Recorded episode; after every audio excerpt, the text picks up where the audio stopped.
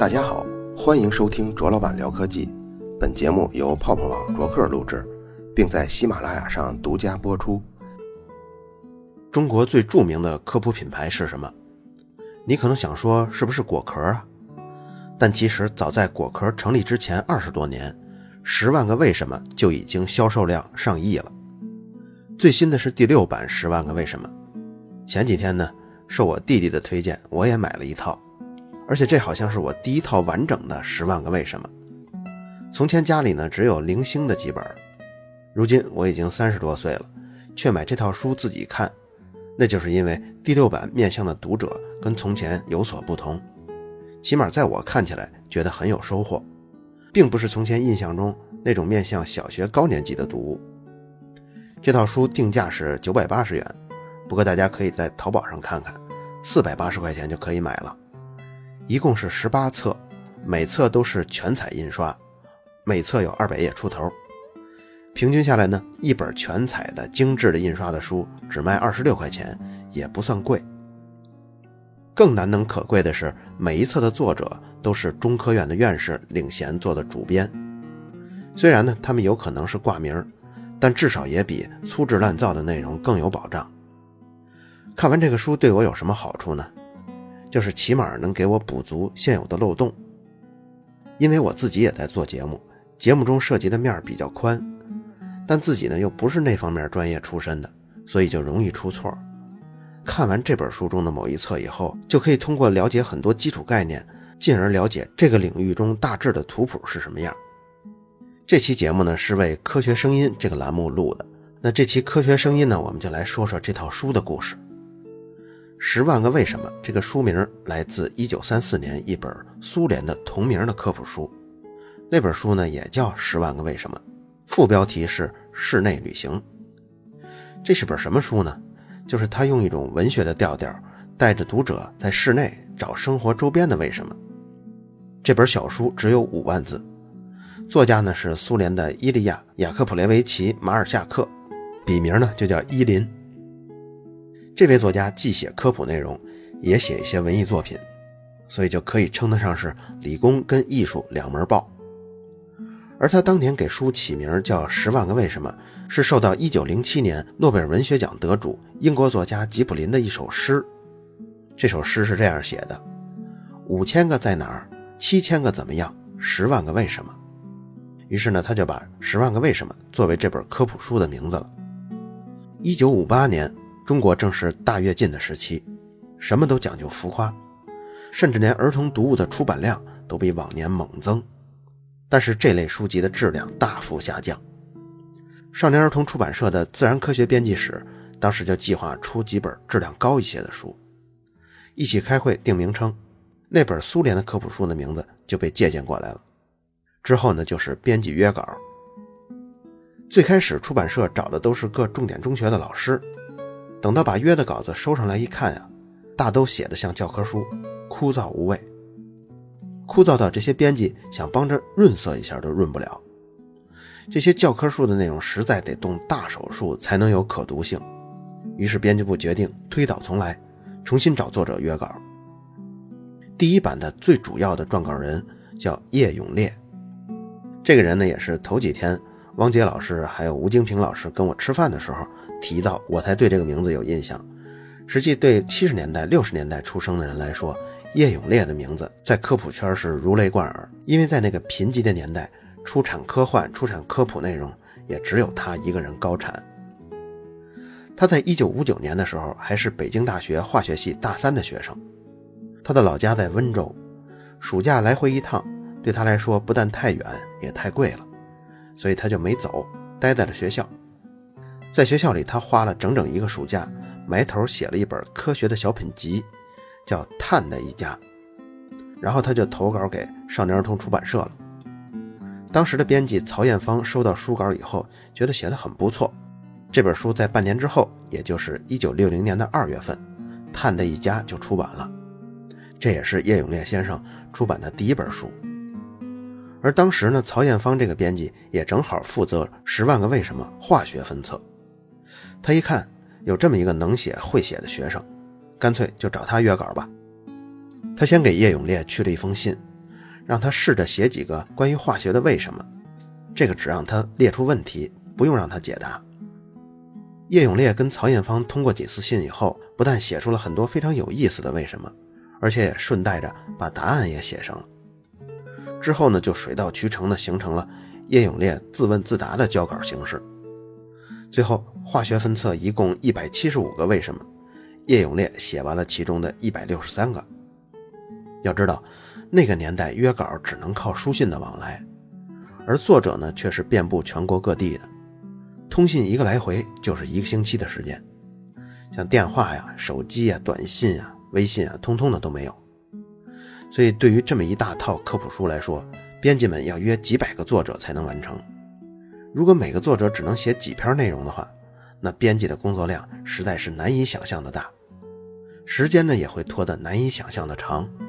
所以，一个可靠的作者就非常珍贵了。负责其他分册的编辑听说曹艳芳那里有这么一个高产的作者，也都纷纷来找他约稿。叶永烈就靠着北大图书馆丰富的馆藏资料，为很多不是化学专业的分册也写了不少内容。比如天文分册就写了二十七篇，农业分册写了八十九篇，生理卫生写了四十三篇。第一版最后一共出了八本书，一共一千四百八十四个为什么。叶永烈一个人就承包了三百二十六个。除了他以外，编辑部还约请了其他二百位作者。当然，最后入选书中的只有一百多个作者的文章。在文化出版物极度贫乏的年代，这套书一九六二年一出就火了，卖了五百三十万本。编辑部每天都要收到大量的读者来信。到了一九六三年。编辑部专门组织一帮人来整理读者来信中提到的那些没有包含在书中的为什么。这些来信都希望他们把这些内容也加到书的里面。不整理还好，这一整理一共有五千多个为什么可以用来当做选题，这个量超过第一版的内容三倍还多。少年儿童出版社之后就决定要全面修订这套书，第二版就开始筹划了，一共细分成十四册。因为第一册实在太火爆了，所以第二册出版社也能请到当年中国最著名的科学家做每一册分册的科学顾问。最终呢，他们会对内容审稿，保证不出现大的错误。你看这些科学家啊，毛以升、苏步青、李四光、竺可桢等等，这都是如雷贯耳的大科学家呀。第二版呢，直到一九六六年二月份才出齐，但是大家都知道。一九六六年之后发生了什么？五月份，文化大革命开始了。这套第二版《十万个为什么》被打成了大毒草。上海市组织了一百多个单位，成立了功能兵批判联络站，专门审查跟批判各种文化出版物，像电影啊、书籍啊、报纸啊，都包括在内。叶永烈因为参与《十万个为什么》，而且撰写最为积极，所以也被抄了家。当时他们为什么说这本书是大毒草呢？为什么批判它呢？咱们可以举一些例子，比如有一篇文章说做豆腐为什么要加卤水？为了说明卤水是有毒的，书中就举了个例子，说电影《白毛女》里面贫农杨白劳被地主黄世仁逼得喝了盐卤自杀，就这么一句话，然后就被批为美化地主阶级，污蔑贫下中农。还有比如在棉花为什么能做炸药？在这篇文章中说，经过化学处理，丝丝纹纹的棉花成了人们移山造海的好助手，成了力拔山兮气盖世的大力士。结果这个内容呢，就被批判为宣扬赫鲁晓夫的和平主义，是麻痹无产阶级的革命斗志。炸药的最大功能应该是炸出一个红彤彤的新世界。还有更可笑的呢，有一篇介绍太阳黑子的文章。就被说成是恶毒攻击我们心中最红最红的红太阳毛主席。除了具体的内容，还有因为《十万个为什么》当时的印数已经很大了，甚至超过了《毛泽东选集》，所以也被认为是反毛泽东思想的典型。于是之后，少年儿童出版社就不能再继续出这套书了。一九七零年改为上海人民出版社出版，出版的是工农兵版，内容呢一下增加到二十一册。读者定位的对象呢，也从少年儿童变成了成年人，这里面加入了大量的政治宣传内容，比如三千吨的船台为什么能造万吨巨轮，还有刘少奇为什么是叛徒和公贼，连封面都变成了工农兵捧着红旗，手托着毛泽东选集的图案。相信不少七零后还有八零后的家里都保留着这一版的《十万个为什么》。如果大家感兴趣，可以在微信公众号“卓老板聊科技”中回复这期的关键字“十万个为什么”，就可以看到这期的封面了。第四版《十万个为什么》是一九八零年推出的，在《否定之否定》之后，又重新由少年儿童出版社出版。它依然延续了第二版的模式，分为十四册。虽然我们这里称为第四版吧，但是少年儿童出版社人家不承认，他们称之为第三版。言外之意呢，就是不承认文革年代出的那一套。别看这只是一字之差，但是其中的冤屈跟血泪。可不是一套书可以说清的。第四版和第五版的时间相隔了近二十年，所以八零后跟九零后的童年啊，提到科普，在这个细节上，大家的印象、大家的回忆都是一致的。黑色的封面，在封面的中央有一片红色的区域，印着白色的字“十万个为什么”。封面的右下角还有一块红色的区域，印着分册的名字。我呢也把这套书放在微信公众号里面了。大家看了一定会非常怀念的。第四版因为跨度非常久，所以在一九九零年的时候，又在原来十四册的基础上又增加了十个分册，作为续编本。续编本直到一九九三年三月份才出齐。第四版《十万个为什么》也是迄今为止量最大的，一共是二十四册。但是第四版里头，凡是在八十年代编写的内容。都还是残存了一些政治干涉科普的内容，比如说谈到了宇宙大爆炸的观点，就批判它是唯心主义。到了九十年代的中期，巧借十万个为什么当做主题的科普书也越来越多了，比如幼儿十万个为什么、小学生十万个为什么、新编十万个为什么等等等等。这些呢，严格来说只是山寨版的，因为正版的十万个为什么。到那时为止，也只出过四个版本。第五版《十万个为什么》是一九九九年推出的，这次呢没有继续扩大内容，反而是压缩到十二册，其中呢还有一册是专门作为索引跟资料用的。其中三分之二的内容是第四版中就有的，但是因为时隔了二十年，很多科学的分支也都进展了，所以这三分之二的内容也做了一些知识上的补充跟更新。另外还有三分之一的内容就是纯的新内容，因为它专门设置了一本索引，所以把这套书当做一个小百科全书来看的话，索引那一册就显得非常方便了。二零一一年开始，少年儿童出版社开始编写第六版《十万个为什么》。如果按内容更新的比例来看，这次的比例是最彻底的。实际上，这十多年也正是科技发展最快的阶段。全书中有百分之九十五的内容是新编入的，相比从前的五个版本来说，第六版最大的特征就是中性化跟科学家化。中性化呢，就是指内容全部是纯知识，和中国的政治观点还有国家形象没有什么关系。而从前几个版本的书里头，确实有大量这方面内容的。科学家话呢，说的就是每一册都是由院士和大科学家来做主编的。最初划定选集的时候，一共有五万多个为什么的题库，而最终出版的书里头选择了其中四千五百个，而且书里还特地的选入了大量的开放式问题，还有一些是特别重大的问题，到目前还没有定论，但是科学家会告诉读者目前学术界主流观点是什么，或者是偏向哪一个结论，但到底这个问题是为什么，还有待进一步的探索。比如这类的问题跟回答呢，在古生物学册就有很多。对那个年代的发现，确实存在大量的猜测跟推理。具体当年是不是这个样子，谁也不敢保证。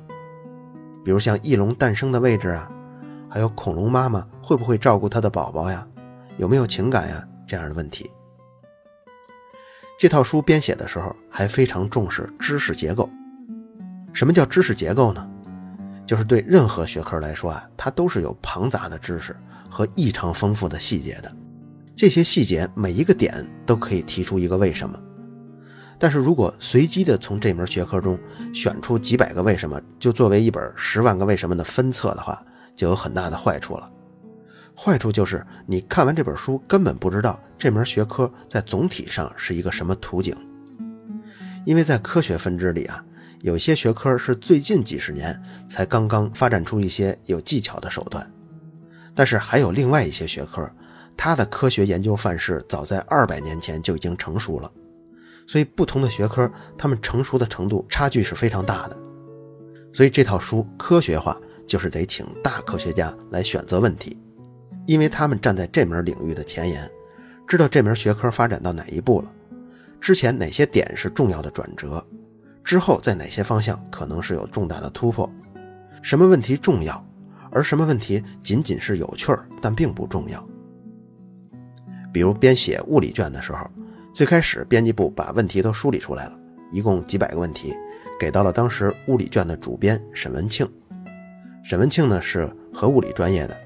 是中科院的院士，他看过这几百个问题之后就说：“说这一册的方向不对，因为全世界目前有百分之四十的物理学家都在做凝聚态物理，而你给出的这几百个问题大都是力学部分的物理，这跟目前世界主流的物理研究方向不一样，所以最后修改，最后出版的部分里，力学部分只占了九分之一的篇幅。”其余的部分大量介绍了量子力学、核物理、相对论、凝聚态，还有非常前沿的软物质跟生物物理。所以这一版本让科学家作为编写的主力，也让这套书增光不少。在编这套书的时候，少年儿童出版社也挨个梳理过之前五个版本所有参与编写的作者，一共有好几百位。但是因为发现他们大都不是一线的科研工作者。所以虽然也选用了几篇文章，但大都不太适合做第六版的主要内容了。你看，这也是为什么我三十多岁了，看这套书也不觉得幼稚，反而有一种看过一册后就对这门学科最基础的方方面面有了大致了解的感觉，不会让我在查资料的过程中跑偏。这期节目的最后，我也选出一篇文章，让大家来感受一下第六版物理分册有这么一篇文章。叫为什么真空不空？真空是什么？在物理学似乎已经发展到相当成熟的今天，却仍然是一个未能完美解决的问题。古代对真空的看法是更偏向于哲学意义上的，基本观念有两种：一种是承认有一个虚无一物的独立于物质而存在的空空荡荡的真空；而另一种则排斥虚空的观念，认为真空不空。宇宙空间充满了一种叫做以太的物质。现代物理学的发展否认了以太的存在，却深化了真空对物质的依存关系。物理学家们对于空间与物质的深刻联系这方面的认识越来越清楚了。广义相对论把空间看作为场的结构，是物质的一种特殊形态。量子力学，尤其是后来的量子场论，则把真空看成是量子场的能量最低的基态。量子力学对真空的理解以狄拉克海为代表。物理学大师狄拉克一生追求物质理论的数学美，然而狄拉克方程中的解有一个结果会导致电子可以具有负能量。这个结果看上去很荒谬。为了克服这一困难，狄拉克发挥了他天才的想象力，想象我们的世界所谓的真空已经被所有负能量的电子填满了，只是偶尔出现一两个空穴。因为最低的能量状态已经填满了，电子便不可能跃迁。这个被负能量电子填满的真空叫做狄拉克海，而狄拉克海中偶尔出现的空穴泡泡又是什么呢？狄拉克认为，那些空穴应该在所有方面都具有和负能量的电子相反的性质。那就是说，一个空穴应该是一个电荷为正、能量为正的粒子。如果我们世界中的正能量电子碰到这样的空穴，就会辐射出光子，并且向这个偶然出现的负能量跃迁。最后结果是电子没有了，空穴也没有了，它们的能量转换成光子的能量。当时狄拉克也许只是为了追求理论上的数学美，才做出能自圆其说的美丽假设。可没想到，1932年，从美国加州理工学院传来了一条令人吃惊的消息。安德森在研究宇宙射线的云石里，发现了一种与狄拉克假设的空穴一模一样的新粒子——正电子。由此看来，真空确实并非是一片虚空，实际上其中不断产生并泯灭大量的正负电子对儿。狄拉克的真空假设导致了反物质的发现，为此，狄拉克和安德森分别获得了1933年及1936年的诺贝尔物理学奖。在量子物理学家来看，真空并不代表虚无，而是物质与反物质，或者是粒子与反粒子彼此共存的海洋。这些粒子有着巨大的密度，但是我们并不能直接观察到它们，这是因为它们的可观测特性彼此抵消了。甚至有科学家认为，宇宙就是从真空中起源的。为什么要录今天这期节目呢？因为四月二十三号是世界读书日，所以在这一天给大家推荐第六版《十万个为什么》，我想也是挺有意义的一件事儿。就在录制这期节目的一刻呀，突然传来一条消息，就是科技部今天刚刚公布了公民科学素质基准，这个基准一共一百三十二条，其中第九条要求。知道阴阳五行、天人合一、格物致知等中国传统哲学思想观念，并且知道这些是中国古代朴素的唯物论和整体系统的方法论，并具有现实意义。我呢，当然赞同前半截儿，就是说，可以要求我们知道这些是古人的一些似是而非的关于世界的科学哲学观点。就像我们要保护健康，我们不光要知道怎么锻炼是健康的。吃什么是健康的？我们一样需要知道那些不健康的活动是怎么摧毁我们身体的。就像要提高防范意识一样，要多知道一些坑蒙拐骗的案例。知道这些没有什么坏处，但是我反对的是后半句，就是要知道这些方法论具有现实意义。当然，这句话背后并没有详细的解释，也许他强调的是这些阴阳五行啊是具有现实的讽刺意义呢。这些东西拿到文化领域跟思想领域是有价值的。我们可以知道古人从前对世界是怎么想的，是怎么考虑的，他们探究世界的方法是什么样的。但这些是历史。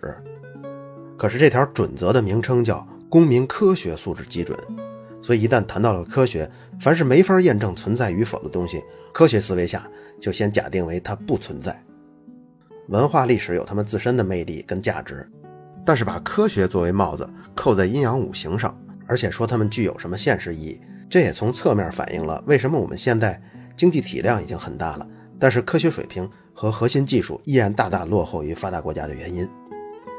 这期的最后呢，想看看想怀旧一下从前几版的《十万个为什么》，大家可以在微信公众号中回复关键字“十万个为什么”。好了，以上就是本期卓老板聊科技。在同名的微博和微信公众号中，还有其他精彩内容，期待您的关注。如果您对本期节目非常认可，也可以在收听界面的最下方为我打赏。